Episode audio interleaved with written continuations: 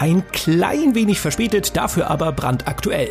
Ich kann in der aktuellen Folge AVXO B-Side über die Preview-Events zu Man of Medan und Oninaki reden. Und vielleicht ist letzteres ein sehr, sehr seltsames Spiel. Außerdem regt sich Ilias über Dr. Mario World auf. Wir beschließen, dass sich G2A ins Knie kann, reden über die neuen Switch-Revisionen und wegen das Für und Wider von Ubisofts Versuchen ab, die Community bei der Entwicklung von Spielen einzubinden. Viel Spaß! Rusty.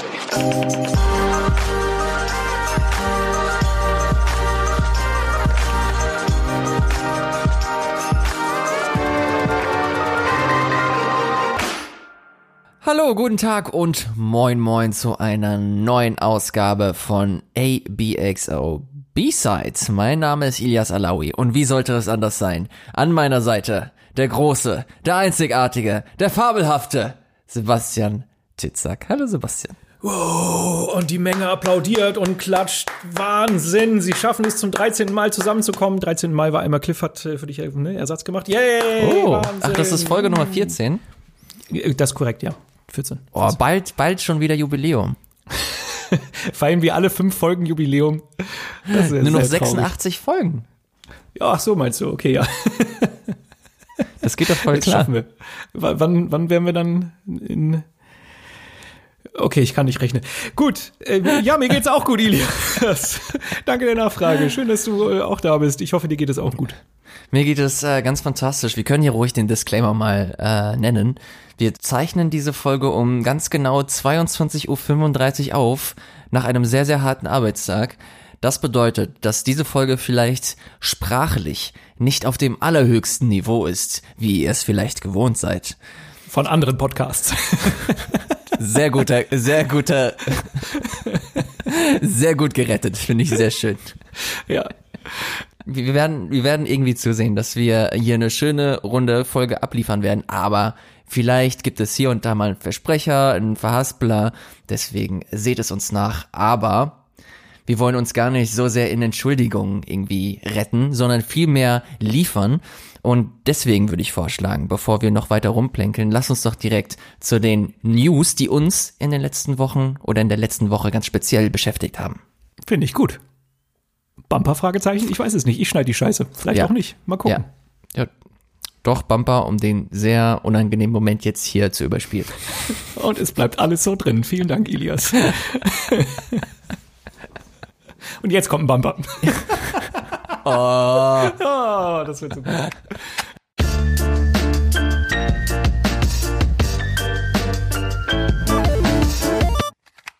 So, die offensichtlichste News. Die Nintendo Switch Lite ist jetzt eine äh, News, die nicht sonderlich spektakulär ist, aber eine Nachricht, die uns äh, nicht unerwartet getroffen hat, würde ich sagen. Nintendo hat ein neues Switch-Modell angekündigt und zwar ein deutlich kleineres.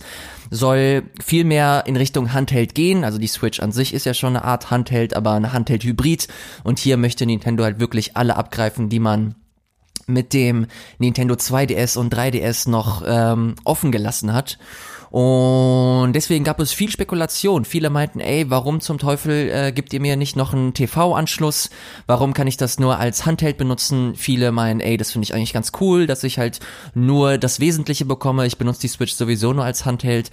Und deswegen finde ich das eigentlich ganz interessant. Hm zu sehen, wie jetzt ähm, über dieses Gerät spekuliert und diskutiert wird. Ich finde es ganz cool, muss aber sagen, dass ich tatsächlich nicht brauche. Ich bin mit meiner Switch eigentlich ganz gut zu, äh, zufrieden. Mhm. Benutze sie sowohl am TV als auch im Handheld-Modus und deswegen habe ich jetzt nicht das Gefühl, dass ich die Switch Lite jetzt auch unbedingt brauche, obwohl ich sagen muss, dass die Gelb, äh, die Farbe Gelb oder Limone wie sie es nennen, gar nicht mal so so doof aussieht. Also ich bin oh, ich da. Find auch, ich finde Türkis auch ziemlich geil. Ich weiß auch nicht. Ich finde das schon. Also das, ich finde das Ding schick. Das, das ja, das ist es auf jeden Fall. Aber es, es sieht, es sieht aber auch ein bisschen, muss ich sagen, äh, ich möchte nicht billig nennen, äh, sagen, aber eigentlich ist es billig. Es sieht halt sehr hm. plastikmäßig aus, sehr Fisher pricey. Also das, was du eigentlich mit der Wii U hattest und was mich an der Wii U mit so am meisten gestört hat, mal unabhängig von der mega langsamen Betriebssystemgeschichte und den äh, überschaubaren Software-Line-Up, aber dass die Konsole sich einfach nicht gut angefühlt hat und dass es einfach mehr so Plastik als Eleganz war. Das fand ich schade. Das finde ich, deswegen mag ich die Switch ganz gerne, weil es jetzt auch nicht perfekt ist, aber sie haben da meiner Meinung nach so, so einen schönen, so eine schöne Brücke einfach für sich äh, gefunden. Und das sieht jetzt mehr so nach, ja, nach, nach typisch Handheld Konsole für 15 bis, beziehungsweise von 8 bis, bis 15. Und genau diese Zielgruppe will es eigentlich auch erreichen. Deswegen würde ich sagen, dass sie höchst, höchstwahrscheinlich alles richtig gemacht haben. Ich finde, also ein bisschen haben wir schon drüber gesprochen äh, und bei mir ist so ein bisschen das Problem, ich, ich finde es auf der einen Seite witzig, weil sie damit quasi alles, was den Namen Nintendo Switch und die Marke Nintendo Switch ausmacht, so ein bisschen ab, ad absurdum führen, weil es gibt halt nun mal nicht mehr diesen Switch. Du kannst die Controller mhm. nicht mehr abziehen. Ja. Das ist schon mal so der erste Punkt, wo ich mir sage, also ich verstehe es natürlich aus einer Handheld-Perspektive und aus einer Kostenperspektive. Auf der anderen Seite denke ich mir so, hm, irgendwie schade. Und das, was ich wirklich am allerwenigsten verstehe daran, weil ich meine, hey, ich kann mir ja zusätzliche Controller holen, wenn ich denn irgendwie portabel, also wenn ich auch zu Hause nochmal spielen will oder mit dem Pro-Controller kann ich das Ding auch verbinden. Das, was ich aber nicht verstehe, ist, dass ich es einfach partout nicht an den Fernseher anschließen kann. Das ist so für mich der größte Knackpunkt. Mhm. Also ich habe äh, meine, ich habe drei Neffen, die gerne äh, Nintendo spielen und die haben noch keine Switch. Und die Eltern überlegen sich halt schon, tatsächlich schon länger, ob sie denn mal eine kaufen. Und als ich die Ankündigung gesehen habe, war ich erstmal so, oh, das ist ja perfekt für die. Dann können die halt wenigstens äh, hauptsächlich im Handheld-Modus spielen. Aber man kann sich ja bestimmt auch dann die Peripherie kaufen, dass man das auch wieder am Fernseher anschließen kann. Weil, sind wir mal ehrlich, irgendwann möchte man das dann halt schon mal. Also auch auch Kinder wahrscheinlich. Und das finde ich halt so mhm. schade, dass es diese Option gar nicht gibt. Das ist so ein Punkt, den ich bei, bei allen Kostengründen nicht nachvollziehen kann. Also das ist so, das hält mich jetzt auch davon ab, das meiner Schwester zu empfehlen und zu sagen, ey, hol das mal meinen Neffen. Weil wer weiß, wenn die irgendwann mal auf den Geschmack kommen und Zelda spielen wollen, dann würde ich sagen, spielt das auf dem Bildschirm, auf dem großen Fernseher und nicht nur auf dem, auf im Handheld-Modus. Ja, ich glaube, es kommt so ein bisschen drauf an, wie deine eigene Präferenz ist. Ich kenne viele Leute, die jetzt mega Bock haben, sich einfach diese, diese Switch Lite zu holen, weil sie einfach von sich aus sagen, ey, ich wollte eigentlich nie was anderes. Ich möchte die ganzen Sachen nur im Handheld-Modus spielen. Ich habe stellenweise meinen Dock nicht mal angeschlossen. Und deswegen kann ich das durchaus nachvollziehen. Und deswegen, auch was die jüngere Zielgruppe angeht, ich meine, die haben sich ja auch nicht beschwert, dass man den 3DS nicht, ähm, nicht am Fernseher anschließen konnte. Und genau für, für genau diese Leute ist das halt irgendwie ja, ja. Ähm, angedacht, dass du halt einfach kurz vor Pokémon. Ich bin der Meinung, das Ding, es wird einfach eine reine Pokémon-Maschine für Millionen von Menschen. Mhm. Und das ist so ein unheimlich smarter Schachzug von, von Nintendo, weil sie genau wissen, ähm, wie die Zielgruppe für diesen Titel tickt dass sie genau wissen, okay, man möchte, man möchte diesen Titel mitnehmen, man möchte mit anderen äh, Leuten äh, sich verbinden, man möchte tauschen, man möchte sich ähm, austauschen inhaltlich mit dem äh, mit dem Titel und deswegen ist das eigentlich perfekt, wie sie das so gemacht haben, vor allem, weil der Preis jetzt eine richtige Ansage ist. Ich glaube, was, was war das nochmal? 199 US-Dollar. Also bei uns wird das dann wahrscheinlich 230 Euro oder so kosten. Ja, aber das ist ähm, auch so ähm, ein Punkt. Das ist, finde ich, gar nicht so. Also natürlich ist es günstiger und das macht das Ding auch, auch attraktiver. Aber das hat mein Kollege hier Markus äh, gemacht. Der hat einfach mal alles durchgerechnet, was du dir quasi als zusätzliche Peripherie oder was eigentlich noch dabei ist bei der Standard Switch. Und da hast du diese Preisspanne gar nicht abgedeckt. Also schon alleine äh, das Dock kostet schon so viel, weißt du? Also das, was du jetzt gespart hast. Und ist natürlich jetzt eine Rechnung, die wahrscheinlich so nicht ganz aufgeht, aber es ist trotzdem so, wo ich mir denke, ach, so ein weiß nicht, ein, zwei Euro günstiger wäre schon gar nicht so schlecht gewesen. Also 199 Euro finde ich, finde ich, wäre noch schmackhafter gewesen als jetzt nur 220, weil, wie gesagt, ich, ich verstehe nicht, warum dann, du hast gerade gesagt, der 3DS, da hat sich keiner beschwert, dass man den nicht an Fernseher anschließen kann. Und da gebe ich dir einen Punkt, aber es war halt auch eine, eine Handheld-Konsole, eine reine. Und bei der Switch ist es halt ja nun mal so, das ist der, der Bonus, dass du das sowohl als auch nutzen kannst. Und da denke ich mir so, ein, ein kleiner Anschluss, der fehlt, weißt du? Das hätte man doch irgendwie noch integrieren können. Das verstehe ich nicht. Ich kaufe mir gerne, naja. wenn, wenn ich da Bock drauf habe, die Peripherie, also die, die Docking Station und von mir ist auch ein zusätzliches Paar Joy-Cons und habe damit letztendlich dann halt auch wieder mehr Kosten, aber das hätte ich halt in Kauf genommen, einfach nur um diese diese Möglichkeit zu haben, weißt du? Mir, mir fällt es total schwer, deshalb diese Konsole zu empfehlen. Ja, aber naja, dann kannst du dir halt einfach eine Switch kaufen. Also ja. so ist es nicht. Ich glaube, im Endeffekt ist es halt eine Milchmädchenrechnung, wie man das dann äh, für sich selber irgendwie auslegen möchte.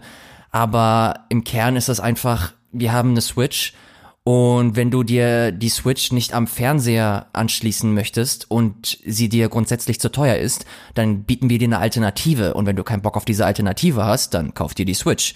Genau, aber das, das macht's halt so schwer. Das macht's halt so für mich unattraktiv, trotz des, sage ich mal in Anführungszeichen, besseren Preises. Aber dann ist es ja okay. Also da, du bist, du bist halt jemand, der die Switch schon hat. Und ich glaube, das ist jetzt der Vorstoß von Nintendo, dass man halt die Leute abgreift, die diese Switch eben noch nicht haben mhm. und vielleicht ähm, diese TV-Funktion nicht als höchste Präferenz sehen und sich einfach denken, ey, ich habe Bock auf diese Spiele und ich will das sowieso primär als Handheld nutzen, so why not? Und deswegen bin ich der Meinung, dass das halt auch genauso beworben wird, dass du eine Konsole hast für Eltern, die Bock haben oder die ständig ihre Kinder in den Ohren haben, ey, ich will eine Switch, ich will eine Switch, aber denen ist das zu teuer. Hm. Und jetzt hast du halt eine, eine etwas geringer bepreiste Switch und dann überlegen sich, ja gut, okay, ist halt ein bisschen billiger und da gucke ich schon eher, ob ich mir das jetzt kaufe oder nicht. Und genau so ist das auch ausgelegt und naja, die Vergangenheit gibt denen auch einfach recht. Ich meine, wie viele Revisionen hatte der 3DS zum 2DS hin und wieder zurück, äh, die Wii und hast du nicht gesehen. Hm. Und deswegen, also ich bin, bin, geh fest davon aus, dass diese Light allein schon wegen fucking Pokémon, ey, das wird einfach nur, das wird krank. Da gehe ich fest von aus, wie, wie diese Verkaufszahlen dann aussehen werden. Und das ist der perfekte Schachzug. Natürlich zahlst du dann so ein bisschen in dein Brand rein, dass du, ja, es ist halt nicht mehr eine Switch, aber eigentlich ist es ja schon eine Switch. Aber am Endeffekt ist es halt scheißegal, wenn sich das Ding Millionenmal verkauft. Da würde ich halt auch sagen, okay, fuck it. Dann ist der Name jetzt nicht mehr ganz so akkurat, aber solange die Leute mir die Dinger wegkaufen und dazu dann noch Pokémon dazu, und das werden sie, dann, ja, hat das seine Berechtigung, finde ich. Ja, also wie gesagt, den, den Zug verstehe ich und es wird natürlich auch erfolgreich sein, gerade jetzt im Zuge von, von äh, Pokémon. Aber ja, also für mich ist es halt auch einfach schwer zu empfehlen, auch Leuten, also für mich selber ist es natürlich genauso wie für dich jetzt nichts, weil wir haben halt die volle Konsole und äh, die Live vollkommen egal, ja. In dem in dem Fall gar keinen Sinn, aber wie gesagt, ich tue mich halt auch schwer das weiter zu empfehlen, äh, meine Schwester und ihre Neffen, die sind jetzt nicht so tief drin und wissen wahrscheinlich auch nicht so richtig, was sie sich am besten kaufen sollen. Und deshalb fragen sie natürlich mich.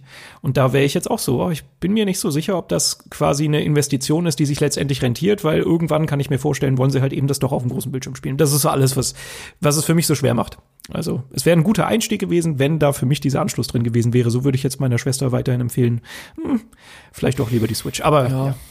Äh, genau, sie, äh, es wurde ja auch noch eine zweite Revision angekündigt, gell, von der Nintendo Switch. Genau, super viele haben sich gewünscht und ein bisschen auch gehofft, dass da eine, im Zuge dessen eine Switch Pro kommt mit, äh, ja, so kann man sich so ähnlich vorstellen wie eine PlayStation 4 Pro, dass das einfach alles ein bisschen schöner aussieht, dass du im Handheld halt auch wirklich mal die 1080p erreichst und ja, dass das alles einfach ein bisschen flotter ist.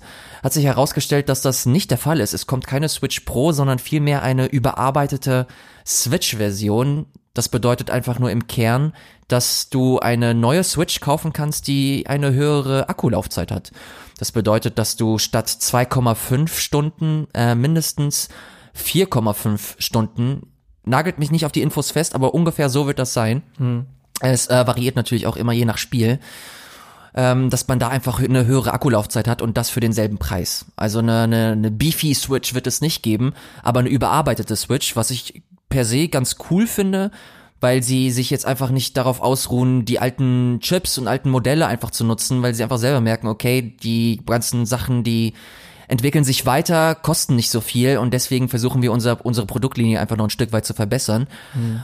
Und äh, wenn du jetzt eher darauf Bock hast, dann finde ich's finde ich's cool. Also ich finde schön, dass sie dir einfach eine Variation geben, dass du halt dass du entweder ja wieder die die Switch kaufen kannst, diesmal noch mal einen kleinen Ticken besser, wenn du halt trotzdem Bock auf Handheld hast, oder wenn du halt gar keinen Bock auf, auf Fernsehen hast oder viel mehr unterwegs bist, dann ist halt die Switch Lite für dich und dann kannst du halt am Endeffekt entscheiden, was, was für dich am, am schönsten und am besten ist.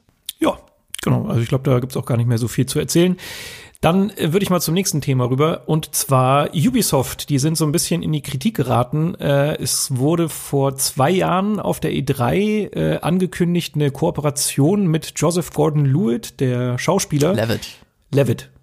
Gordon es Lewitt? Levitt? Joseph, Joseph Gordon Levitt. Levitt. Echt? Ja, oh, verdammt. Naja, egal. Ihr wisst, wer gemeint ist jetzt.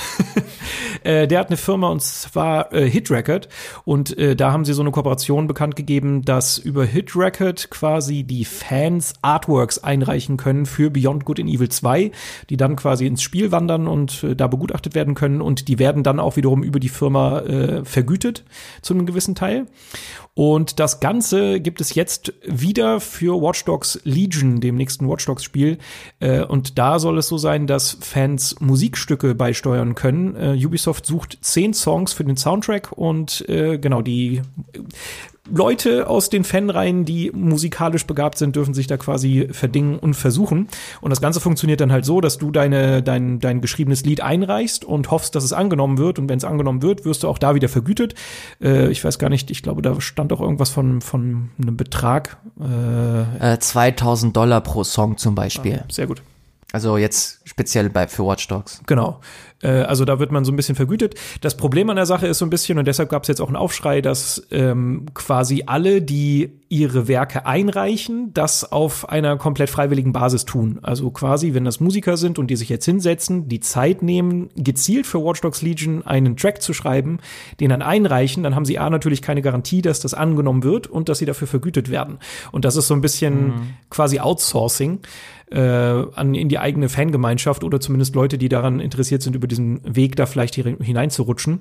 Und ich kann den Aufschrei verstehen, weil das natürlich schon ja ein bisschen kritisch zu beäugen ist. Ich meine, bei, bei uns in der Branche gibt es ja auch durchaus äh, immer mal wieder so ein bisschen, ja, dass, dass ich halt über über den Wert der Arbeit unterhalten wird. Weißt du, es gibt halt genug Leute, mhm. die sowas gerne freiwillig machen oder keine Ahnung als als Hobby sehen und die dann quasi so in der Konkurrenz zu uns stehen, die das professionell machen und damit Geld verdienen wollen. Und das ist natürlich da jetzt bei Musik genauso. Da hast du jetzt Musiker. Es gibt normalerweise richtige Komponisten, die bezahlt werden von Anfang an, also die werden beauftragt, bekommen dann dafür Geld. Und das umgeht jetzt Ubisoft zumindest in einem kleinen Teil damit, indem sie halt Fans aufrufen, Sachen einzureichen. Und das ist so ein bisschen ein zwieschneidiges Schwert. Also auf der einen Seite hast du halt genau das und da ist die Kritik auch absolut gerechtfertigt. Auf der anderen Seite, und ich kenne das, äh, das wird heute meine, die große, ich feature meine Schwester ABXO-Folge. äh, meine Schwester ist Grafikdesignerin und ähm, ist festangestellt, schaut aber immer nebenbei mal, dass sie so ein bisschen freiberuflich was machen kann und sich so ein bisschen äh, was nebenbei verdienen kann. Und auch mhm. im Grafikbereich äh, gibt es, äh, oder Grafikdesignbereich gibt es so Plattformen, wo genau das Gleiche passiert. Also da ist es wie so ein Wettbewerb aufgezogen, dass ein, ein äh, ja, ich mache das jetzt mal anonym, dass ein, ein Hersteller, keine Ahnung, von zum Beispiel einer Taschenmesserfirma, äh, diese, diese Seite beauftragen kann und sagen kann, hey, ich möchte ein Gewinnspiel dazu ver veranstalten. Und dann können alle möglichen Leute Designs für dieses Taschenmesser einreichen und über Votings oder über den Auftraggeber wird dann entschieden, welche Designs denn am coolsten sind. Die werden dann rausgezogen und ich glaube, die ersten drei oder sowas, die werden dann unterschiedlich vergütet. Also die bekommen dann Geld dafür. Aber das bedeutet, dass da eine Unmenge an kostenloser Arbeit reingesteckt wird. Und genau da ist es halt wieder kritisch. Auf der anderen Seite kannst du aber auch Künstlern helfen, die vielleicht noch nicht so gut vernetzt sind. Also jetzt in dem Fall, stell dir vor, du hast eine Band, die Band hat aber noch niemand gehört und du möchtest aber irgendwie einen Weg finden, diese Band bekannter zu machen. Das ist einfach gar nicht so leicht. Und dann hättest du natürlich über sowas wie den Soundtrack von Watch Dogs halt eben doch eine geringe Möglichkeit. Und stellen wir uns mal vor, du bist eine Band und du schreibst E-Songs und du denkst dir, hey, warte mal, dieser Song, der könnte ja vielleicht da reinpassen, schicke ich es einfach mal hin. Also damit gibst du natürlich auch Leuten eine Möglichkeit, die vielleicht einfach noch nicht so tief in der Branche drin sind. Ich finde das, ah, sorry, ich will dich nie unterbrechen. Nee, nee, sag mal, sag mal, mach mal. Ich finde, äh, mir fällt das echt schwer, diese ganze Situation irgendwie, ähm, ja, in eine gewisse Schublade zu stecken oder mir eine, eine, eine fundierte Meinung darüber zu bilden, weil ich, ich habe mich jetzt kurz im Vorfeld, bevor wir gestartet haben, habe ich mich nochmal ganz kurz eingelesen. Mhm. Und es wirkt tatsächlich schon ein bisschen shady, muss ich zugeben. Also super viele Leute sprechen sich auch explizit dagegen aus. Da hast du halt so einen Mike Bithell, der unter anderem für Thomas Was Alone zuständig ist und auch so ein Advokat für, für die Indie-Entwickler sind. Du hast einen Derry Baranowski mit drin. Du hast äh, super viele Leute von äh, Game Workers Unite auch, die sich explizit dagegen aussprechen. Und das machen sie nicht von äh, ungefähr. Ich denke schon, dass das gar nicht mal so doof ist, was sie, äh, was sie argumentieren, dass da eigentlich ein Multimilliardenunternehmen ähm, ja seine ja seine seine Arbeit irgendwie outsourced, wo es im Kern nicht notwendig ist. Mhm. Und ich verstehe auch deinen Punkt, wenn du sagst, dass das auch eine Möglichkeit ist für für entweder junge Bands oder unbekannte Bands zum Beispiel, sich damit einzubringen, aber ich sehe da die Wahrscheinlichkeit, die unheimlich gering ist. Also Absolut. wenn jetzt wenn ich mir jetzt hier die Daten angucke, also zu Watch Dogs werden zehn Songs insgesamt gesucht. Und für jeden Song soll es maximal 2000 Dollar geben. Und da finde ich das irgendwie ein bisschen komisch, vor allem, wie viele Leute sich dann melden werden, weil sie Bock haben, Teil dieses Spiels zu sein. Oder die Musik irgendwie einer größeren Masse an Menschen irgendwie zugänglich machen zu wollen. Und dann finde ich das, ich finde das irgendwie weird. Also ähnliches gab es ja schon mit Beyond Good and Evil. Ähm, bloß ist das da halt wirklich mega breit einfach. Also sie suchen da wirklich alles Mögliche, sei es entweder Artworks, sei es irgendwie eine, eine kleine Grafik, die man macht, oder Soundsamples oder irgendwas fürs Radio. Also da suchen die halt echt viel und hm. möglichst viel soll auch bezahlt werden. Ich weiß aber auch nicht genau, wie der genaue Vorgang da aussieht. Aber ich finde das am Ende finde ich das komisch, weil es halt so eine Art Geschmäckle hat. Wenn es jetzt ein Indie-Entwickler gemacht hätte, also keine Ahnung, sei es keine, der Super Meat Boy Entwickler, der der auch jetzt super viel Geld am Stecken hat, aber du weißt, was ich meine, so der typische Indie Entwickler, der jetzt nicht das Mega Budget hat. Da könnte ich das halt irgendwie verstehen, aber wenn jetzt so jemand wie Ubisoft kommt und dann diese diese Kampagne bringt, dann finde ich das komisch, obwohl ich, ich will es eigentlich cool finden. Das ist eigentlich eine ne schöne Möglichkeit, ähm, ja. die Community mit einzubinden. Aber es hat für mich irgendwie ein Geschmäckle, ich weiß auch nicht.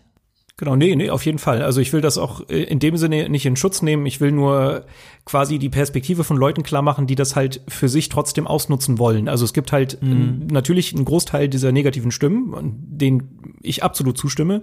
Aber es gibt halt auch die paar, die sagen, ja, okay, verstehe ich, aber für uns ist es halt eine gewisse Möglichkeit. Und wie gesagt, meine, meine Schwester, daher kenne ich das jetzt so persönlich. Aber auch ihr habe ich halt immer wieder gesagt, ja, eigentlich ist es eine Verarsche, weil ich meine, wenn du jetzt für über, über eine PR-Agentur oder eine Marketing-Agentur an diesen Job rankommen würdest, dann würdest du halt direkt bezahlt werden für jede deiner Arbeitsstunden.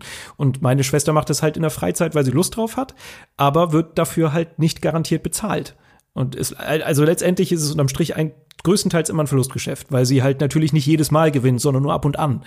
Und ja. deshalb, also ich finde es auch auf jeden Fall nicht gut. Und gerade ist, ist glaube ich, persönlich auch vollkommen egal, von wem das kommt. Also ob das jetzt eine kleine Nummer oder eine große Nummer ist. Es gibt ja auch genug Beispiele von äh, Indie-Spielen. Oh Gott, wie hieß denn das eine? Es gibt so ein Spiel sogar aus Deutschland, wo ganz viele ähm, Musiker einfach Musik beigesteuert haben, auch so drei Typen oder so, äh, aber dafür dann halt auch entsprechend bezahlt wurden, zumindest im Rahmen, was dieser Indie-Entwickler machen konnte. Und das finde ich ist eigentlich mhm. die richtige Herangehensweise und nicht dieses, ja, wir lassen uns einfach mal kostenlos Sachen einschicken und picken uns die besten raus. Also ich finde, ich begrüße das auch nicht, ich finde, es ist nicht der richtige Weg. Ich kann nur aus Sicht eines Künstlers hier und da dann schon verstehen, warum das für die so eine Art Möglichkeit darstellt. Aber es ist, ja. ich finde auch unterm Strich eigentlich eine ziemlich ja, perfide Nummer.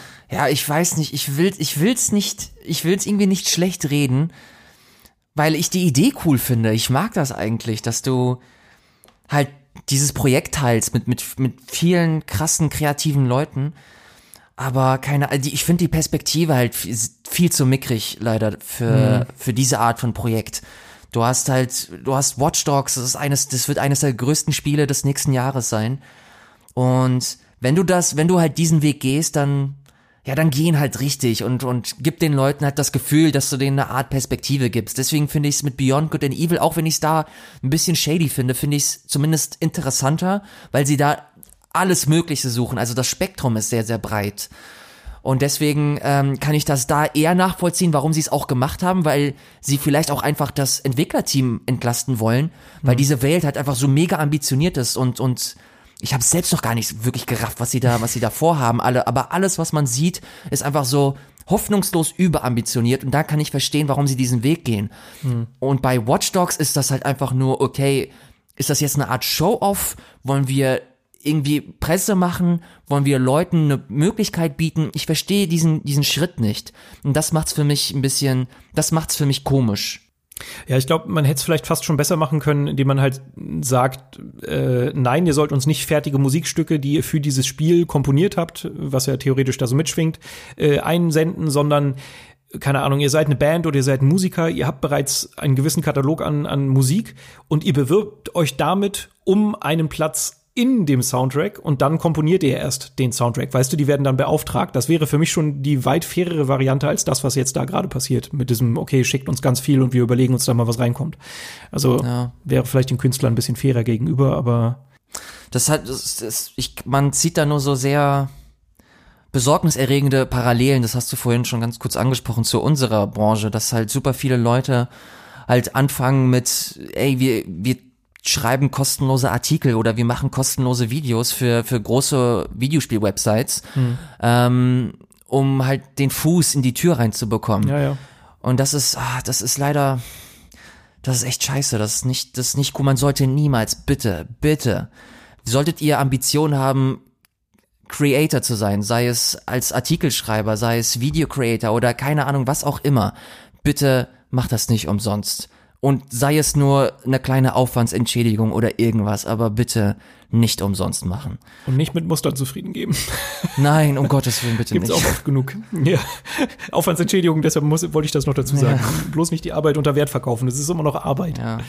Und das macht, und deswegen verstehe ich halt auch den, den Aufschrei, weil es halt auch die Arbeit dieser Leute, die halt enorm viel Zeit in ihre Arbeit investieren, dass das, es, es entsteht so eine Art Inflation.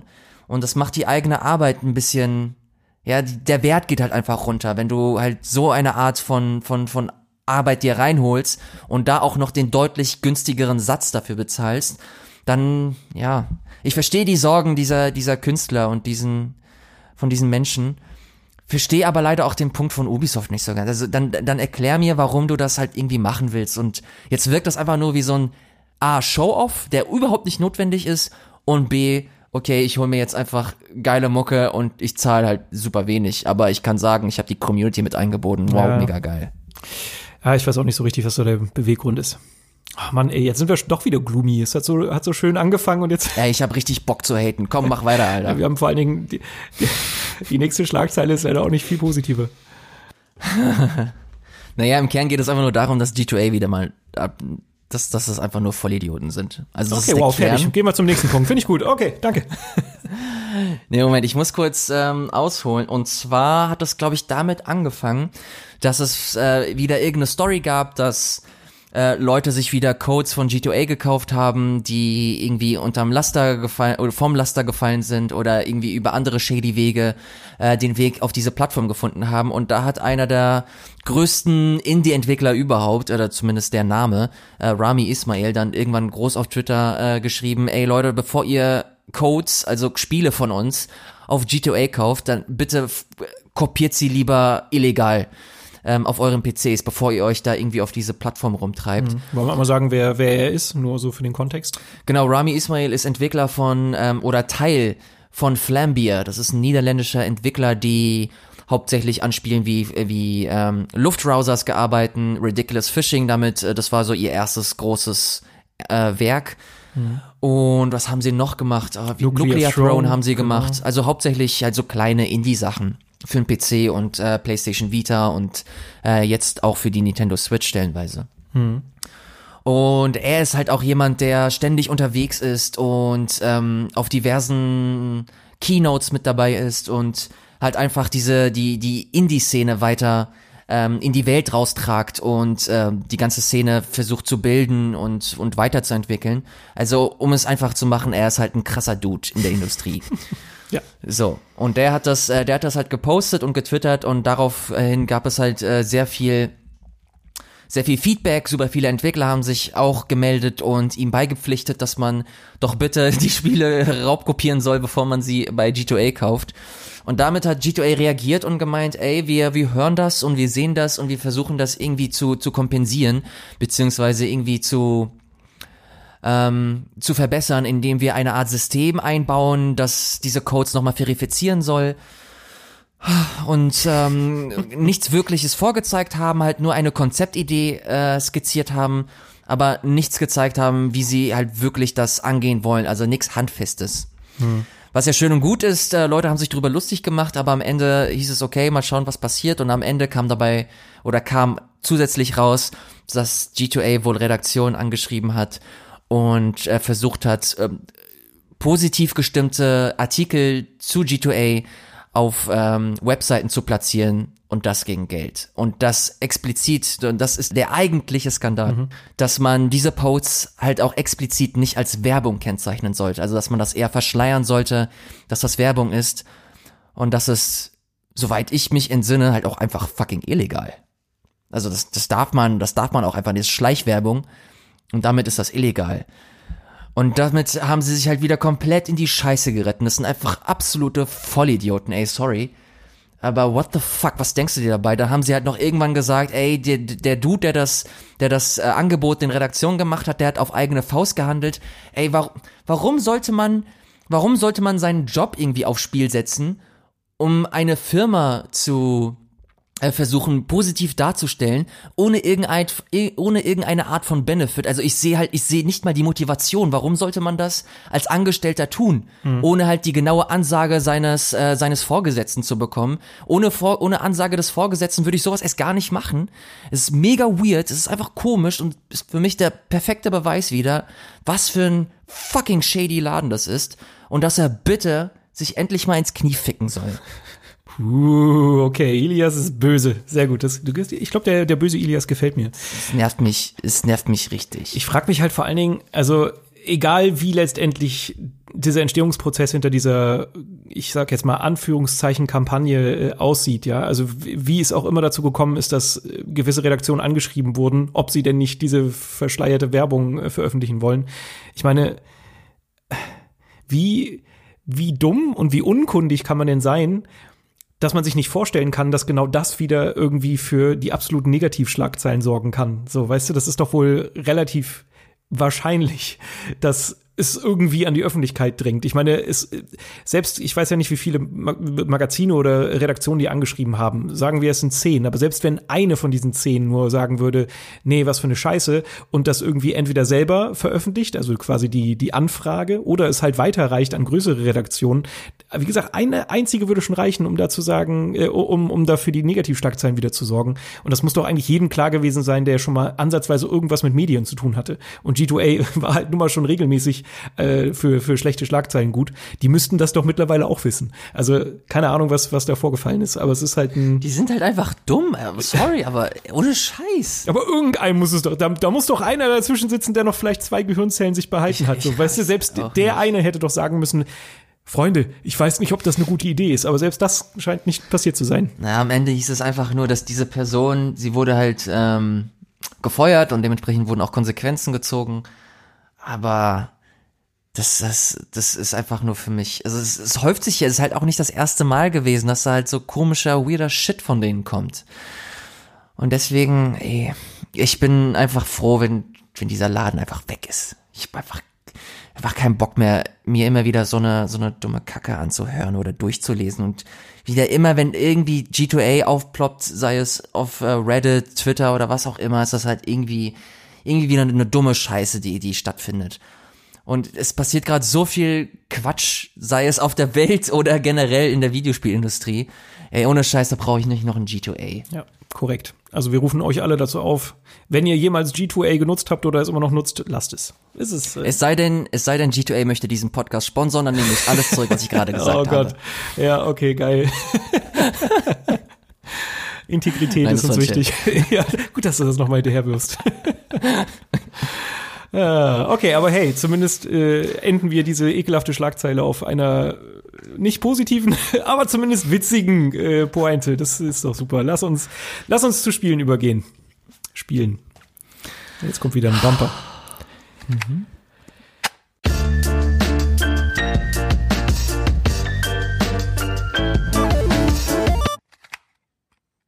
Ilias, ich muss dir gestehen, ich habe gar nicht so viel gespielt so die letzten Scheiße. zwei Wochen, leider. Das ich habe ein, hab ein bisschen gehofft, dass du sehr viel gespielt hast.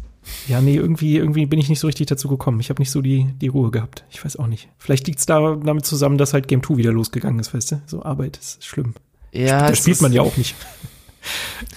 Naja, wir, wir spielen ja nicht nur. Also Aber das viel. Einzige, was, Ja, ja, also ich kann von mir sagen, dass ich jetzt super viel anderen Shit noch nebenbei mache und gerade habe ich das Gefühl, dass ich mehr so Organisation mache oder, oder generell Schnitt und deswegen gar nicht so zum, zum Spielen komme. Ich könnte halt ein drittes Mal über Mario Maker sprechen. Also das äh, kann ich auf jeden Fall machen. Das spiele ich regelmäßig, aber auch für, für die Arbeit. Da haben wir ja die große Mario Maker Super Challenge. Ja, ich habe irgendwo einen Ausraster von dir gesehen auf Social Media. Das ist eine Lüge. Der wird jetzt reingeschnitten. Alter Gregor! Ich bring dich um! Ich bring dich um! Jetzt fängt das Autoscrolling wieder an! Nein!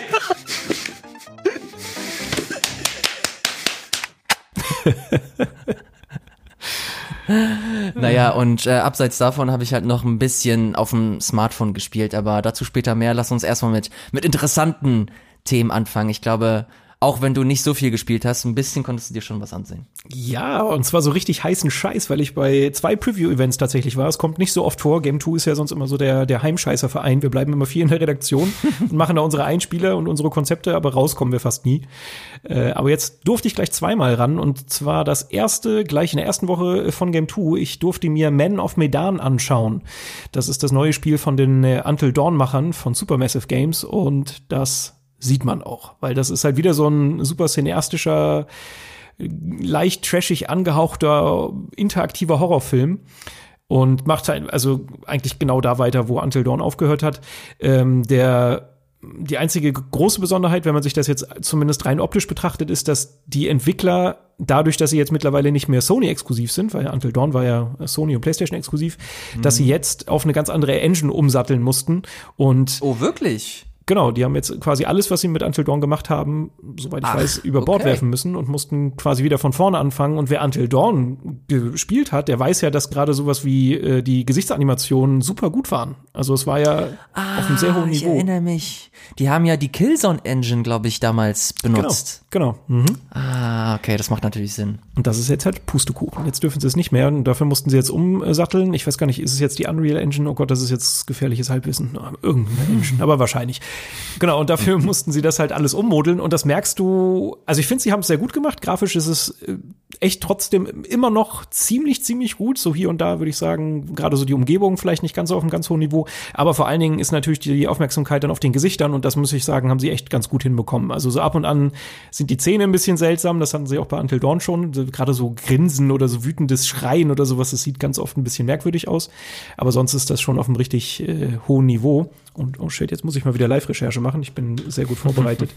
äh, sie haben sich natürlich auch wieder. Ich liebe die, ich liebe die Live-Recherche. Ich wünschte, wir hätten so einen Bumper, wo du immer wieder so einen kurzen Nein, sag Jingle das nicht, bekommst. Ich muss das schneiden.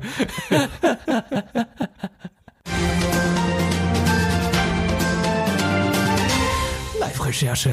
Sie haben sich natürlich wieder äh, einen, einen Star mit ins Boot geholt. Bei Until Dawn war es ja der, fuck, auch schon wieder vergessen, Mr. Robot.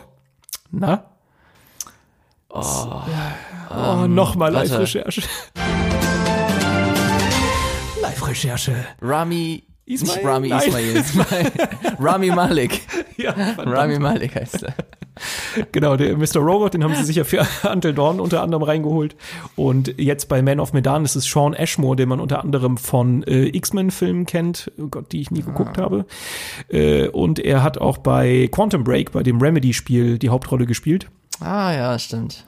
Und genau, die haben sie jetzt auch wieder da und der sieht auch äh, echt relativ realistisch aus und halt alles irgendwie ganz, ganz zumindest schick inszeniert. Ähm, aber es hat halt immer noch so diese ganz klare Trash-Duftnote. Also Dialoge sind manchmal ein bisschen, ne, die Charaktere sind so, so, zumindest im ersten Moment total unsympathisch, die meisten. So, so, weiß ich nicht. Also Super. genauso wie Until Dawn. Genau, ja, genau. Es, es haut genau hab, in diese Kerbe. Ich, ich, hasse alle Charaktere in Until Dawn, aber das hat's, aber das hat's für mich auch so so schön gemacht, weil ich das erste Mal halt auch wirklich nicht so diese Verbindung zu den Charakteren hatte und mir sie vollkommen egal waren mhm. und deswegen habe ich so komplett befreit gespielt. Mir ja. war scheißegal, wie so ihr Schicksal sind. Ich habe stellenweise sogar Leute in ihre in ihr Tod geführt. Ja. Weil sie mir einfach so scheiße unsympathisch waren. Und das mag ich irgendwie, dass sie da diese, mit dieser Trash-Komponente so ein bisschen spielen. Ja, finde ich ganz interessant, weil darüber habe ich dann auch nachgedacht, als ich gespielt habe. So normalerweise, wenn ich ein Videospiel spiele, egal welches Geschlecht oder keine Ahnung, welche Rolle die Hauptfigur spielt, ich identifiziere mich immer mit dieser Person und versuche diese Person zu sein und nehme auch so ein bisschen deren Charakterzüge an und spiele das ein bisschen so, wie halt dieser Charakter in meinen Augen gespielt werden müsste. Bei Until Dawn und auch bei Man of Medan ist das bei mir überhaupt nicht so. Da bin ich halt viel eher so, so ein bisschen der Regisseur, weißt du, ich, ich mache das, was ich gerne sehen möchte oder mache das so, wie ja. ich jetzt gerade die Charaktere haben will. Und das finde ich ganz interessant zu sehen. Also das äh, ist einfach eine ganz andere Heran Herangehensweise, wie man solche Spiele spielt. Das ist eigentlich Videogames at its best kannst du es halt so machen, du kannst den Film so gestalten, wie du es am liebsten möchtest. Und das wenn stimmt. du halt dieses Attachment nicht hast, dann ähm, kannst du sogar schon fast ein bisschen damit spielen und, und Unsinn treiben. Mhm. Und das finde ich ganz interessant, vor allem wenn sie dir, ich hoffe, sie machen es, äh, ich war, glaube ich, bei Until Dawn zumindest so, dass du halt an bestimmten Punkten ansetzen kannst und dann einfach schauen konntest, okay, ich mach mal hier was anderes und ähm, schaue mal, wie, wie die Szene sich entfaltet, wenn ich mich anders entscheide als jetzt die Szene davor. Mhm. Und das äh, stimmt, das kann ich auch jetzt schon sagen, dass ähm, ich mit ein paar Kollegen gesprochen habe. Es war ein relativ großer Preview-Event auf so einem auf so einem Schiff, das auch so ein bisschen rostig war. Also es war, war sehr authentisch. Äh, und da habe ich mit ein paar Leuten geredet und das war super interessant zu zu hören, wie viel sich da schon unterscheiden konnte. Es gab so einen Moment, also um euch jetzt mal ein bisschen in die Story reinzuführen. Ähm, es geht um so eine Gruppe möchte gern cooler, halbwegs junger People, die irgendwie auf coole hm, ja, Kreuzfahrt ist es nicht, aber die, die schippern halt quasi im, ich weiß nicht mal, wo, wo das spielt, oh Gott. aber die, die wollen eigentlich nach alten Wracks tauchen in ihrem Urlaub. Äh, sind da natürlich total edgy und trinken dabei Bier und dann machen sie irgendwelche illegalen Tauchgänge, die sie eigentlich nicht machen dürfen, bla bla bla, sie sollen alle sterben, ist okay. Ähm, Jetzt habe ich vergessen, worauf ich das wollte. das spricht nicht für die Story, muss ich Ach doch, jetzt weiß nein, jetzt weiß ich es wieder. Ja, die Story ist auch im ersten Moment relativ egal, aber jetzt weiß ich es wieder. Äh, irgendwann kommt so ein Moment, der der äh, Sean Ashmore, einer der Hauptprotagonisten da spielt, äh, der ist halt so ein richtiger Assi. Der ist wirklich von von von der Haarspitze bis zu den Zehen wirklich richtig schlimm. Ich hasse ihn richtig doll. Irgendwann kommt so ein Schiff vorgefahren, während andere Leute am Tauchen sind. Er ist noch auf dem Boot und äh, das sind halt so so äh, Piraten und äh, die versucht er irgendwie zu verscheuchen, ist dabei aber so richtig hochnäsig und wirft so Dollarscheine nach denen und sagt so, ja, ja, ihr wollt das hier, kommt, nimmt euch ja, schwimmt doch hinterher, ihr Arschlöcher, sowas in der Art. Und dann wundert er sich, dass die natürlich irgendwie ein paar Stunden später wieder aufs Boot kommen, die alle irgendwie gefangen nehmen und keine Ahnung, da, da hat dann irgendwann die Demo aufgehört.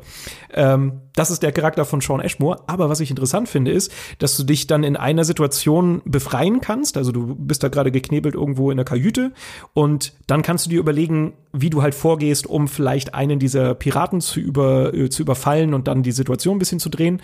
Und wie variantenreich das ist, weil du ähm, stößt ein Fenster auf und dann kannst du dir überlegen, du bist dann auf dem Boot alleine, deine Freunde sind hinten noch geknebelt. Was machst du? Da gibt's zwei Auswahlmöglichkeiten. Das eine ist flüchten, das andere ist halt äh, ein Messer nehmen, das da rumliegt und versuchen, den äh, Piraten zu überfallen. Und es ist wohl tatsächlich so, das hat mir dann ein Kollege gesagt, dass wenn du flüchten machst, dass der Charakter wirklich aus der Story verschwindet. Er ist wirklich einfach weg. Er ist dann, er ist dann geflüchtet ah. und lässt seine Freunde äh, zurück. Und so viele unterschiedliche Varianten habe ich dann halt schon in dieser kurzen Demo, wir haben ungefähr zwei Stunden gespielt, habe ich halt wirklich schon viele Varianten gehört. Da wurde einem ein Ohr abgeschnitten, da wurde einer angeschossen und bei mir ist halt einfach gar nichts passiert. Ich habe halt wirklich alle relativ safe durch die Situation gerettet. Und das spricht schon mal ein bisschen für das Spiel, dass da halt so viel Variantenreichtum drin steckt und das halt auch Geil. Bock macht, das nochmal zu spielen. Ich mag das, dass sie halt irgendwie so ihre eigene kleine Nische gefunden haben, dass sie ja diese Butterfly-Effekt-Spiele machen. Mhm. Dass du dich da, und ich find's auch cool, dass das halt nicht so, dass es sich nicht zu doll ernst nimmt und dass es halt nicht eine epische Geschichte erzählen möchte, sondern einfach dumme Teenager einfach ähm, äh, beherbergt und ja, eine Story erzählt, die jetzt vielleicht nicht so mega abgefahren ist oder die krassesten Twists hat, aber halt immer noch anspruchsvoll genug, um halt Schabernack mittreiben zu wollen oder zumindest wissen zu wollen, wie es am Ende ausgeht. Mhm, und das mochte ich, das mochte ich bei Until Dawn schon ganz gerne. Ich, ich musste damals einen, Artikel oder eine, ein Review dazu schreiben. Und ich erinnere mich noch ganz gut, wie ich das Ding gespielt habe, dass ich halt nicht so mega gecatcht war und dass ich mir das Spiel jetzt, jetzt auch im Nachhinein nicht wirklich krass im Gedächtnis geblieben äh, ist. Ich habe es jetzt lustigerweise vor ein paar Wochen noch mal mit einem äh, mit einem Kumpel durchgespielt. Aber ähm, dass es halt immer noch interessant genug ist, dass du Bock hast, entweder zu schauen, okay, wie geht's aus oder wie kann ich kann ich eventuell den Twist so gestalten, dass er so ausgeht, wie ich es mir ungefähr vorstelle, dass du eventuell sogar herumexperimentieren kannst. Ich, ich finde das, ich finde das ganz geil, weil sie somit auch so eine kleine Nische aus, ausfüllen, die es so in der Form nicht wirklich gibt. Also natürlich hast du halt auch so diese hochwertigen Sachen wie so ein Detroit zum Beispiel mhm. oder ein Heavy Rain, aber das sind Spiele, die sich halt schon sehr ernst nehmen, zu einem Grad, der schon fast ein bisschen unangenehm ist. Also jetzt ganz speziell Detroit. Mhm. Aber das ist halt auch, das ist halt, geht so in dieselbe Richtung, ist halt mehr so, so zwischen Life is Strange und halt ein Heavy Rain. Und ich mag das, ich mag das ganz gerne. Also ich wünsche denen auf jeden Fall viel Erfolg damit, vor allem wenn sie halt äh, versuchen, so ihre eigene Wege zu gehen. Obwohl das auch gepublished sein soll, oder? Genau, also es kommt von Bandai Namco, genau. Bevor wir das abhaken, also ich bin jetzt nicht komplett positiv. Ich finde, das war aber auch schon bei Until Dawn so, dass ich beim Anfang immer so mehr genervt war von den Charakteren und dadurch, dass du auch noch nicht so krass Resultate gesehen hast, dass das noch nicht so gezündet hat. Das war bei mhm. mir bei Until Dawn auch so. Zudem muss ich sagen, es gibt so eine kleine Vorgeschichte, weil letztendlich geht es halt zu einem bestimmten Schiffswrack, äh, der Man of Medan, weiß ich nicht mal. Oh Gott, die Geschichte ist wirklich nicht hängen geblieben. Äh, aber das ist halt äh, quasi ein, ein, ein Geisterschiff. Also es ist untergegangen und da ne, keuchen da noch komische Monsterwesen rum, keine Ahnung. Und dazu gibt's halt eine Vorgeschichte und die Vorgeschichte haben wir auch gespielt und die war richtig scheiße. Also die hat so eine halbe Stunde gedauert, aber die war einfach nur Grütze. Die Charaktere waren einfach noch hölzerner geschrieben. Es hat alles irgendwie keinen Sinn gemacht, man konnte es nicht so richtig nachvollziehen ich finde auch das ganze Monster-Design ist irgendwie so ein bisschen. Ich hatte so einen Zombie-Jungen, wo ich mir auch dachte, wow, so eine Mischung aus Geisterjungen und halt Zombie, das hat irgendwie alles nicht so richtig gezündet. Und eine Sache, die auch noch ein bisschen weird ist, auf der einen Seite spannend, auf der anderen Seite weird, ist, dass die versuchen, einen Koop-Modus zu integrieren. Also du kannst das wirklich online mit einem Freund zusammenspielen. Okay, das ist geil. Das finde ich cool. Genau, im ersten Moment ist es richtig cool. Die äh, Supermassive Games Studio-Leute und schon wieder Live-Recherche. Und Bumper. Live-Recherche. Nein, nein. Die haben, äh, genau, Hidden Agenda gemacht. Das war so ein äh, Playlink-Spiel auch PlayStation exklusiv, dass du zu viert, nee, sogar zu sechs, glaube ich, spielen konntest und äh, alle Leute konnten sich einklinken mit ihrem Handy und dann konntest du quasi eine Gemeinschaftsentscheidung jeweils fällen, wenn so eine so eine Wahlmöglichkeit aufgeploppt ist. Und das fand ich total cool. Das hat mir richtig viel Spaß gemacht. In so einer netten Runde aus Leuten, die jetzt nicht so viel Videospiele spielen, war das halt total unterhaltsam, weil sie halt A, einen interaktiven äh, Film, sag ich mal, sehen konnten, der halt auf einem recht hohen Niveau war und dann halt auch noch erlebt haben, dass sie halt das beeinflussen können. Also richtig cool, Hidden Agenda, genial. Das Problem ist, bei Man of Medan hast du halt wirklich zwei Leute am Controller, die gleichzeitig spielen. Und jetzt überleg dir mal, wenn du in einem Dialog bei irgendeinem interaktiven Filmspiel äh, eine, eine Wahlmöglichkeit hast, wie lange es dauert, bis du dich entschieden hast für eine dieser Wahlmöglichkeiten.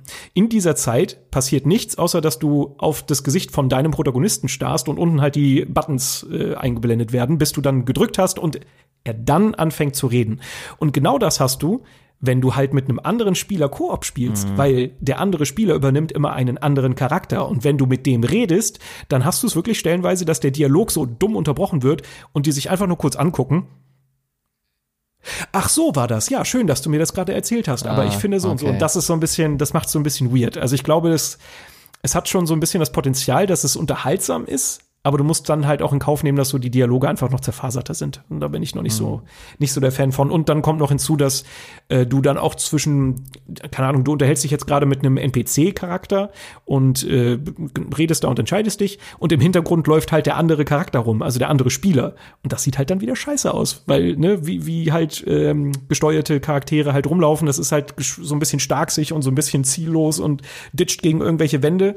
Und das bricht so ein bisschen mit der Atmosphäre. Deshalb, da bin ich, ich bin auch noch nicht überzeugt, dass diese, diese eigentlich nette Idee so aufgeht. Aber hm. naja, zumindest haben sie was Neues versucht. Man of Medan soll auch bald rauskommen, ne? Ja, Live-Recherche. Und Bumper. Live-Recherche. also auf jeden Fall im August. Moment, 22. Ich tippe 22. Ich tippe 22. 30. August. Cool. Dauert nicht mehr so lange. Nee, genau. Es wird, äh, glaube ich, ganz gut. Sehr schön. Danke für diese sehr ausführliche Einsicht in das Spiel. Gehen wir weiter. Ich habe äh, bekanntlich, habe ich ja kurz gesagt, nicht so viel gespielt, aber ein bisschen auf dem Smartphone. Ich wollte eigentlich über Dr. Mario sprechen, das kann ich auch gleich machen, aber ich wollte auch noch mal ganz kurz droppen, dass jetzt Sky endlich gelauncht wurde offiziell. Also das neue Spiel von That Game Company, von den Journey-Machern. Und ich habe es ganz kurz angemacht und es ist wunderschön, es ist absolut traumhaft und es ist so unfassbar schade, dass es auf dem Smartphone ist. Also ungefähr das Fazit, was du auch das erste Mal hattest nach der Beta. Ja, es, es wäre, es fühlt sich so krass an, als ob es einfach auf der falschen Plattform ist. Also allein die Grafiken, wie es sich anfühlt, wie, wie die Musik dich in dieses Spiel einführt, es ist einfach, es ist wow, es ist wirklich einfach wunderschön. Aber dass du das jetzt nicht auf einer Playstation oder auf einer, oder auf einer Switch zum Beispiel spielen kannst, was noch krasser einfach wäre, ey, das ist, das ist so, es macht mich echt ein bisschen, es macht mich echt ein bisschen traurig. Ich hoffe, dass sie irgendwie noch versuchen werden, irgendwann das Ding auf die klassischen Plattformen zu bringen. Ich verstehe den Punkt, warum sie das auf, auf mobile Plattformen bringen wollen, weil da einfach die größte Anzahl an Menschen mit dem Thema Videospiele konfrontiert sind. Hm. Und diese Plattform auch einfach am verbreitesten ist auf der Welt. Aber es ist, es ist als, als, als Liebhaber und als großer leidenschaftlicher Fan dieser, dieser, dieser Entwickler und ihrer Spiele, das macht mich irgendwie ein bisschen traurig. Ich werde es auf jeden Fall auf dem Smartphone spielen und, und lange spielen, weil ich weiß, dass das, dass da einfach super viel Arbeit reingeflossen ist und viel Herz vor allem auch. Und das, das hört sich jetzt ein bisschen pathetisch an und ein bisschen zu dick aufgetragen, aber wenn man spielt, dann wird man hoffentlich wissen, was ich meine. Und ich hoffe, dass du das mal auch ausprobierst. Ich wette, dass es dir gefallen wird und dass du genauso traurig sein wirst wie ich, dass das halt nur auf dem Smartphone erschienen ist. Bisher zumindest. Äh, ich hatte sogar eine Einladung für die äh, Beta, aber ich habe es irgendwie verschlafen. aber äh, tatsächlich, ich werde mir das auf jeden Fall mal angucken. Ich bin da sehr neugierig, weil ich hoffe halt, dass sie irgendwas draus machen, dass es halt ein Handyspiel ist, dass da noch irgendwas drin steckt. Aber ja, ich äh, verstehe, was du meinst. Ja. Gibt es übrigens auch für iPad, also der Vollständigkeit halber. Ich glaube, auf dem iPad sieht es auch deutlich besser aus und es spielt sich auch deutlich smoother. Aber ich glaube, die, das Ziel soll erstmal Smartphones sein, oder ich kann es jetzt zumindest nur auf dem Smartphone spielen und es ist wunderschön, aber äh, ich, ich genieße es mit einem lachenden und mit einem weinenden Auge. Okay, wie, wie sehr hast du Dr. Mario World genossen? Fragezeichen. Das ist scheiße. Okay, hey, lass uns weitergehen. nee, ich will gar nicht so viel drüber, äh, drüber sprechen. Also Dr. Mario, das Prinzip kennt man, das ist halt so eine Art, ja, Puyo Puyo, Tetris, irgendwie so ein Mischmasch zwischendrin. Man muss versuchen, halt verschiedene Steine aus dem, aus dem Feld zu räumen. Aber das fühlt sich so komisch an. Das ist, es fühlt sich an wie so ein kompletter Rip-Off aus, aus China. Also du hast nicht mal, also wenn du, du hast halt verschiedene, du hast halt die typischen Mario-Charaktere, du kannst mit Mario spielen, mit Bowser, mit Toad, mit wem auch immer aber du hast dann auch so Möglichkeiten, du kannst dann auch Münzen einsammeln, also die typischen Münzen aus, aus Super Mario World und hast du nicht gesehen. Aber selbst wenn du sie einsammelst, du hast nicht mal die richtigen Sounds. Also es fühlt sich ganz komisch an. Also es, es fühlt sich an wie so eine wie so eine richtig schlechte Kopie einfach. Da steht zwar Mario drauf, aber es versprüht null von diesem Mario Charme. Ich hab's auch, ich glaube, ich habe glaube ich zwei Stunden damit gespielt und dann habe ich gemerkt, okay, fuck, das ist einfach nur dumme repetitive Kacke gerade, dass ich hier spiele. Und ich merke so wirklich, wie ich Zeit verschwende. Also im wahrsten Sinne des Wortes. Und dann habe ich es irgendwann vom, vom Handy runter, runtergenommen. Weil ich es an sich cool finde, aber da, wie, die Umsetzung ist halt der absolute, also nee. Ich, ich muss sagen, ich habe auch einmal schnell in die ersten 20 Level oder so reingespielt, einfach nur weil ich, weil ich wissen wollte, was los ist, weil ich auch schon so ein bisschen negative, äh, Negatives gehört habe. Und keine Ahnung, als ich dann diese 20 Level durchgespielt habe, war ich wirklich so, also es hat, es tut nicht weh, so, ne, also es ist, ist okay alles, also es zündet jetzt nicht extrem, aber es ist so, ach ja, kannst du so wegspielen. Aber nachdem ich diese 20 Level geschafft habe, habe hab ich eigentlich nur überlegt, was habe ich denn da jetzt die letzte Zeit gemacht? So, das fühlte sich so richtig an wie Beschäftigungstherapie. Du nimmst irgendwie gar nichts mit. Es ist einfach nur stupide, uninspirierte Beschäftigungstherapie. Es ist echt einfach nur fürchterlich. Und dass da halt als, als Name Nintendo mit draufsteht, ist fast ein bisschen traurig. Vor allem hast du mal gesehen, wie viel Inhalt da drin ist? Also ich bin, ich bin fast vom Stuhl gefallen, als ich halt ständig nach rechts geswiped bin und es einfach kein Ende gefunden hat. Das sind, glaube ich, 15 Welten oder so drin. Fuck. Und das ist, also ohne Scheiß, es fühlt sich an, als ob es so designt wurde, um einfach dich zu grabben und nicht mehr loszulassen. So, ey, verbring so viel Zeit wie nur möglich hier in diesem Spiel. Es ist repetitiv, es ist dumm, aber du findest es auch ein bisschen geil und wir versuchen diese Trigger jetzt irgendwie zu drücken. Und es, keine Ahnung, also dann habe ich wieder das Gefühl, okay, das ist halt komplett kalkulierend und nicht mal smart oder mit Herz, sondern einfach nur kalkulierend und, und kühl. Also es hatte halt null, null Charme, den halt jeder Mario-Titel halt zumindest ansatzweise, also selbst so ein Mario Run, das ich jetzt nicht auch mega geil finde, aber es hat zumindest, es hat zumindest diese, diesen Esprit versprüht, den du halt von den 2D-Spielen auch sonst Hm. kennst. Aber das ist einfach nur, I don't know, ey. Also es war mir überhaupt nicht geheuer, das Spiel. Nee, ich habe jetzt auch von diesen ganzen Premium-Währungsdingern noch nicht so viel mitgekriegt, muss ich gestehen, weil ich glaube, dass das da auch relativ doll drin steckt. Aber die ersten 20 Level waren eigentlich, da habe ich jetzt, bin ich ja noch an keine Grenzen gestoßen. Also man kann sich so ge Ja. gewisse Items kaufen, aber gibt es nicht auch, kannst du, also brauchst du nicht auch gewisse Punkte oder eine gewisse Währung überhaupt spielen zu können? Diese Herzen oder so? Weil da stand bei Ähm. mir bis jetzt immer, okay, davon hast du unendlich, aber ich befürchte oder denke, dass ja, es ich, irgendwann ich, aussetzt. bei mir, bei mir war das auch so. Also du hast diese unendlich Herzen sehr, sehr lange. Okay. Und äh, dementsprechend musst du halt echt viel spielen, um das mal auszureizen. Aber dann gehe ich davon aus, dass das halt wieder, okay, du hast jetzt so und so viel gespielt, jetzt musst du zwölf Stunden warten, bis du halt wieder spielen kannst. Ach übrigens, wenn du nicht zwölf Stunden warten musst, dann gibt es übrigens die Edelsteine. Und die ermöglichen es dir, hier schön weiter zu, weiter zu rocken. Und ähm, ja, das ist, du hast halt diese typischen Sachen. Ich find's auch immer geil, wie nonchalant diese Smartphone-Spiele versuchen, dir ihre, ihren Premium-Scheiß irgendwie unterzujubeln. Dass sie dir immer so das erste for free geben. Ey, hast du Bock? Ja, ja, ja. Und übrigens, ey, wo das herkommt, da gibt es noch viel mehr, mein Freund. Und das ist immer so drollig. Es hat, kein Spiel hat das bisher irgendwie smart gemacht oder so. Deswegen, ich bin sehr gespannt, wie das Sky machen wird. Das ist nämlich auch free to play. Ah, okay. Und äh, die Beta war ja an sich kostenlos, äh, allein um das halt auszuchecken. Aber jetzt bin ich sehr gespannt, wie sie das mit dem Release machen. Und da werde ich auf jeden Fall auch nochmal berichten und schauen, wie das so eine Art Spiel handelt mit dem Free-to-Play-Modell und äh, wie äh, Premium-Währung in Anführungsstrichen dann da aussieht. Okay, spannend. Ja, lass ja mal äh, nächste Woche, nee, nächste, oh, ich sag immer nächste Woche, in zwei Wochen drüber sprechen, weil ich äh, Ja. werde es mir auf jeden Fall auch angucken. So, eine Sache, die ich mir nämlich auch noch angucken konnte, ist äh, Oninaki. Da gehen wir jetzt mal schnell hin. Und äh, das ist von Square Enix und von der Tokyo RPG Factory, die man unter anderem von einem Setsuna und Lost Sphere kennt.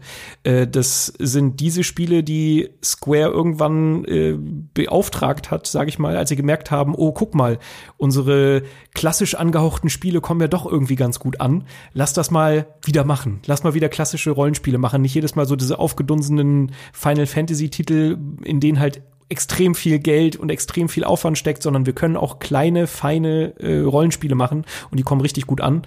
Äh, kann man jetzt drüber streiten, wie gut einem Setsuna und Lost Sphere waren. Gerade bei Lost Sphere habe ich schon viel mitgekriegt, dass so da die Tendenz eher Richtung gelangweilt äh, ging. Einem Setsuna habe ich jetzt persönlich schon meinen Spaß dran gehabt, aber es kann halt nicht an die Klassiker anschließen. Und Oninaki mh, wirkt ein bisschen moderner. Also es richtet sich nicht mehr so an die klassischen SNES-Rollenspiele, was so zum Beispiel bei einem Setsuna war es ja Chrono Trigger die große Vorlage. Und jetzt habe ich so das Gefühl, es geht eher so Richtung PlayStation und Dreamcast-Ära. Es ist so ein Action-Rollenspiel, auch mit einem ja, sehr actionreichen Kampfsystem tatsächlich, was so ein bisschen an Diablo erinnert. Das hat sogar der, der Square Enix PR-Mann öfter mal erwähnt, dass es ja so ein bisschen Diablo-esque ist, nur ein bisschen strategisch tiefer.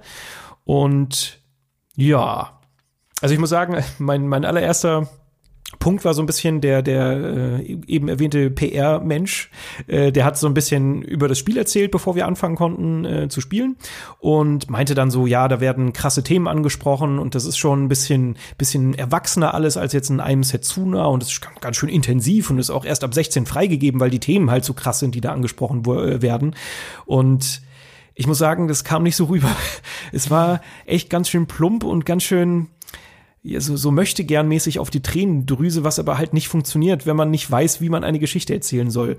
So ein bisschen zur Spielwelt. Die Story ist eigentlich, äh, wir, wir spielen es in einem Universum, in dem, wenn Menschen sterben, sie nicht automatisch ins Jenseits kommen und quasi erlöst werden, sondern wenn ihre Nachfahren oder Freunde deren Tod betrauern, ähm, dass sie dann in einer Parallelwelt gefangen werden. Also die schwirren dann als Geister einfach in der in der Parallelwelt rum, die genauso aussieht wie die äh, reale Welt, nur die können halt äh, die die Menschen können diese Geister nicht sehen. Das ist so ein bisschen die Outline von diesem Universum in Uninaki und es gibt einen, hm, sagen wir, Job. Also es gibt Watcher, die dafür verantwortlich sind, wenn, äh, wenn Menschen oder, oder ja, Geister in dieser, in dieser Parallelwelt gefangen sind, dass die zu erlösen und irgendwie dafür zu sorgen, dass die halt dann doch ins Jenseits können und äh, ja, frei sind. Äh, und da gab es dann direkt beim Anfang, ich hab, wir haben den ersten Dungeon gespielt und man entdeckt dann im der Parallelwelt, man kann auch immer wieder so ein bisschen wie bei bei Zelda oder so zwischen den Welten hin und her switchen. Also du hast den Dungeon wirklich in zwei Varianten vorliegen. Auf Knopfdruck kannst du dann einmal in die, sag ich, Geisterwelt und dann hast du einmal in der normalen Welt. Und irgendwann Richtung Ende findest du dann halt so einen kleinen Jungen und dieser kleine Junge ist in dieser Parallelwelt gefangen, weil anscheinend irgendjemand seiner äh, ja, Eltern oder Freunde ihn noch betrauert. Und dann gehst du einen Bildschirm weiter, dann bist du beim Haus der Eltern, dann redest du mit den Eltern und stellt sich ganz schnell heraus, okay, die Eltern trauern ihrem Sohn doch hinterher. Sie tun erst so, als ob nicht, aber eigentlich ist es letztendlich doch so. Und äh, the bottom line ist nachher, dass die Eltern den Helden beauftragen, sie zu töten, damit sie bei, ihren, bei ihrem Sohn sein können und sie beide in Frieden ins Jenseits überwandern können. Und du musst dir halt vorstellen, A ist schon mal, ist schon mal eine heavy Aussage, aber B, du hast halt kein Bild ab. Du triffst wirklich diesen Sohn in der einen, auf dem einen Bildschirm und dann gehst du ein Bildschirm weiter und dann hast du die Eltern. Und die Entwickler glauben, da schon direkt irgendwie Emotionen bei dir auslösen zu können, obwohl sie einfach nur so straight direkt auf dich zu schreien, ey, sei jetzt gerührt. Aber das funktioniert halt nicht. So funktioniert kein gutes Storytelling. Und da war ich schon, schon gleich wieder so ein bisschen ernüchtert, weil das ist halt letztendlich auch so ein bisschen das, was bei Am Setsuna mir so gefehlt hat. Dass du zwar eine Grundlage da hast, die irgendwie spannend ist. Also ich finde jetzt die Welt von Uninaki schon nicht uninteressant. Aber sie wissen sie einfach nicht richtig zu erzählen und auszuerzählen. Und da habe ich halt jetzt auch genau die gleiche Befürchtung wieder. Ich finde das ganz, ganz witzig, weil Gregor war ja, glaube ich, auch mit auf diesem Event, genau. wo du das Spiel anspielen konntest. Also äh, mein Kollege Gregor von Rocket Beans TV. Und der kam dann auch in die Redaktion und hat sich so zu mir gesetzt und meinte so, ey Ilias, ich glaube, das ist ein komisches Spiel, was ich da gespielt habe. Vor allem, weil es das Thema halt auch äh, so Themen wie Suizid und so anspricht mhm. und das ziemlich verantwortungslos. Ja. Und das hat sich gerade sehr stark in dem wiedergespiegelt, was du gerade gesagt hast oder wie du das Spiel beschrieben hast. Und da, also ich, ich weiß nicht, ich will, ich will jetzt nicht der Partypuper sein und jetzt hier irgendwelche große, ein großes Fass aufmachen. Aber ich bin mir nicht sicher, ey, wenn du so, wenn du solche Themen halt aufgreifst, dann solltest du schon sicher sein, dass das, dass die Message halt nicht komisch ist hm. oder nicht falsch verstanden werden kann. Weil am Ende ist das, natürlich ist das halt, hast du eine gewisse, du hast eine Kunstfreiheit und du hast, du kannst am Ende die Message erzählen, die du, die du willst. Aber am Ende solltest du, solltest du auf jeden Fall verantwortungsbewusst damit umgehen. Ich habe das Spiel nicht gespielt, deswegen kann ich es nicht beurteilen, aber zu dem, was ich jetzt so gehört habe, ich finde das, ah, ich, ich bin mir nicht sicher, ob's, ob sie sich dieser Verantwortung bewusst sind. Zumindest kommt das jetzt so rüber. Ja, genau. Also gerade diese, dieser eine Storystrang, der halt wirklich nur eine Randnotiz war in dieser Demo, die wir spielen konnten. Das waren zwei Stunden oder so, die wir gespielt haben. Ähm, wenn du das richtig gut behandeln möchtest, genau dieses Thema, was ja schon sehr prekär ist, dann müsste man das halt wirklich ausweiten und ein bisschen ja intensivieren, weißt du, da müsste man ja eigentlich, äh, keine Ahnung, es kann ja eigentlich nicht angehen, dass der, dass der, dass der Held einfach den Wunsch der Eltern so annimmt und sie einfach tötet und da gar nicht mehr groß drüber geredet wird. Das ist wirklich, Alter, es ist passiert, fuck, es wird abgeblendet ey. und du bist in der Stadt und die nächste Story geht los. Alter, nee, ohne das Scheiß, so, nee. Da habe ich auch keinen Bock drauf. Ja, ja, ich, keine Ahnung, also ja. Was ist das denn, rein, Mann? Rein, rein von der Geschichte, keine Ahnung. Ich, ich, ich, weiß nicht, vielleicht wird ja zum Schluss noch so der große Rahmen äh, gezogen und irgendwas, da ist dann doch noch eine richtige Moral dahinter. Aber ich kann es denen gerade auch noch nicht so richtig, ich traue dem Spiel das gerade noch nicht so richtig zu.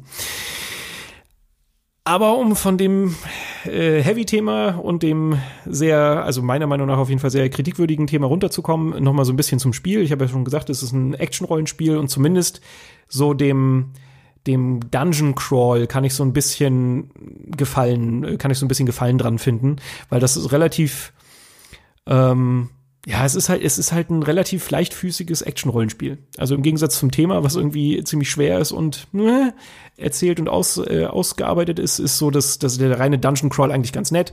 Ich habe ja schon gesagt, das ist so ein bisschen ähm, Diablo-mäßig. Und beim Anfang ist es noch sehr, sehr dünn, was man kann. Du hast eigentlich nur eine, eine Spezialaktion, die sich, äh, die so ein Zeit, ja, wie nennt sich das denn? Also, die sich nach einer Zeit wieder auflädt und die wieder benutzen kannst. Und sonst kannst du eigentlich Cooldown. nur angreifen und ausweichen. Cooldown, danke. Äh, und wenn man dann aber erstmal ein paar Level aufsteigt, dann kannst du halt mehrere Skills freischalten und dann muss ich sagen, hast du auch ordentlich was zu tun. Also dann kannst du verschiedene, ich glaube, fünf Aktionen, nee, vier Aktionen kannst du äh, auslösen. Du kannst ausweichen und du kannst ganz normal zuschlagen.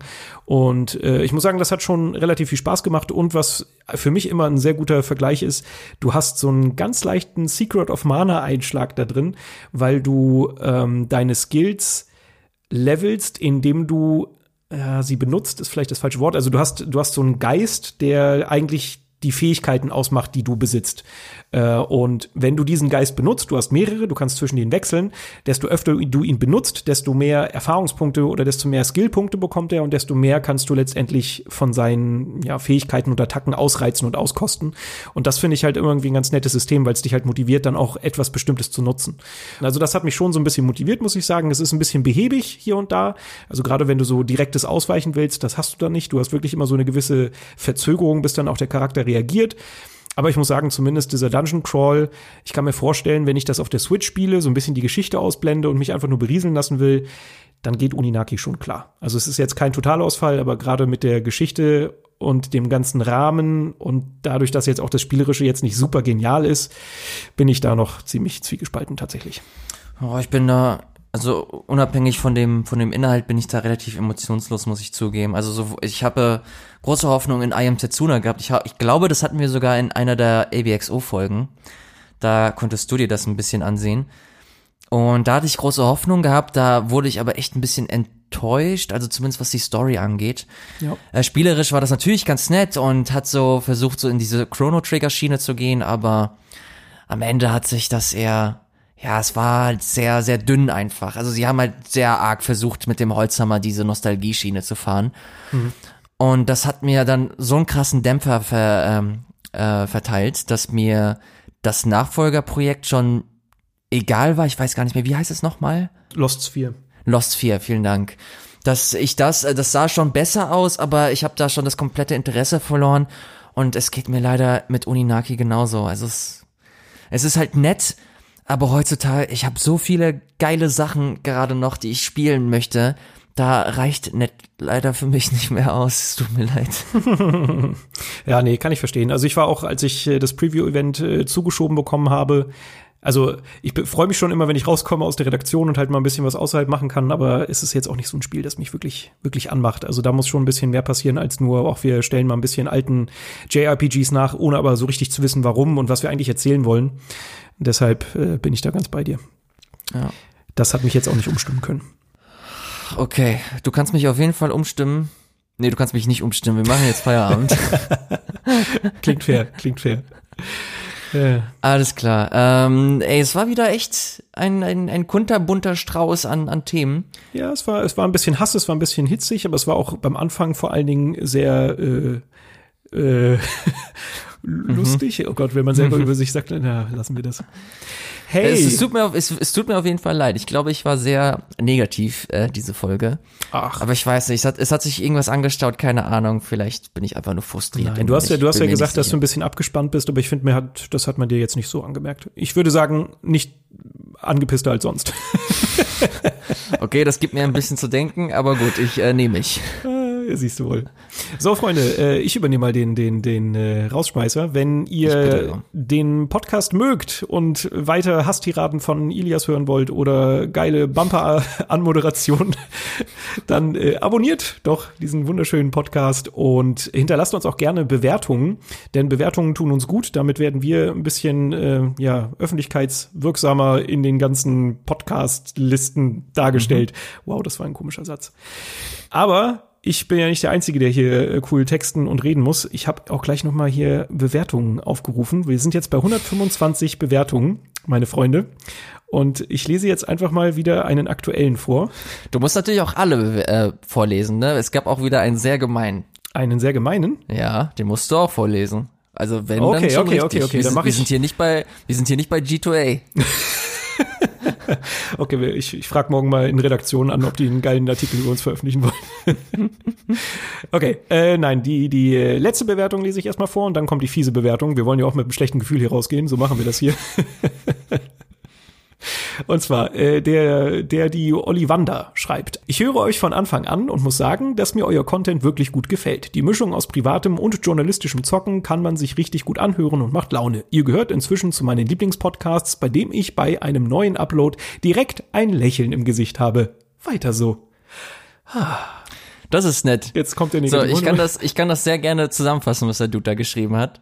Er meinte, dass das alles zwar cool ist, aber Elias richtig scheiße, dass ich kein Deutsch sprechen kann und dass er das versteht, weil er ja auch Migrantensohn ist. Was ich, das verstehe ich wiederum nicht, weil wenn du verstehst, dass ich nicht so gut Deutsch, dann, bist, dann sprichst du ja genauso scheiße. Also ich, das hat mich, das hat mich irgendwie ein bisschen verwirrt. Auf jeden Fall tut's mir leid, dass du, dass du mit diesem Podcast nicht mehr so viel Spaß hast. Aber wenn du mir das nochmal in einer Mail äh, beschreiben möchtest oder erklären möchtest, warum, dann kannst du das sehr gerne machen unter ilias.abxo.de. Das gilt übrigens für alle, die uns äh, zusätzlich noch Fragen einschicken wollen, denn wir wollen ja zukünftig auch wieder eine Mailbag-Folge machen. Das bedeutet, dass wir äh, Fragen von euch vorlesen und darauf eingehen. Äh, das kann Fragen zu ABXO an sich sein oder grundsätzliche Fragen zur Videospielindustrie. Da ähm, wünschen wir uns sehr, dass ihr uns ähm, auch mit Fragen bestückt und so ein klein wenig diese Sendung hier mitformt. Das wäre ganz, ganz toll. Hast du gesehen oder hast du gemerkt, wie krass ich die Überleitung gemacht habe? Das hast du sehr gut gemacht. Ich finde auch, Vielen dass Dank. du dich sehr gut artikulieren kannst. Ich finde dich toll. Das ist eine Scheißlüge. Das ist nicht wahr. Ich liebe dich. oh Gott, das haben wir jetzt live. live vor allen Dingen aufgezeichnet im Podcast. Das ist doch schön, oder? Das finde ich gut. Dankeschön. Das, Ich jetzt gehen wir auch. wieder damit. Oh. Richtig mit einer schönen positiven Note rausgegangen. Das ist doch fantastisch. Ilias, ich wünsche dir einen wunderschönen Abend. Das wünsche ich dir auch. Macht's gut. Tschüss. Euch da draußen auch. Tschüss.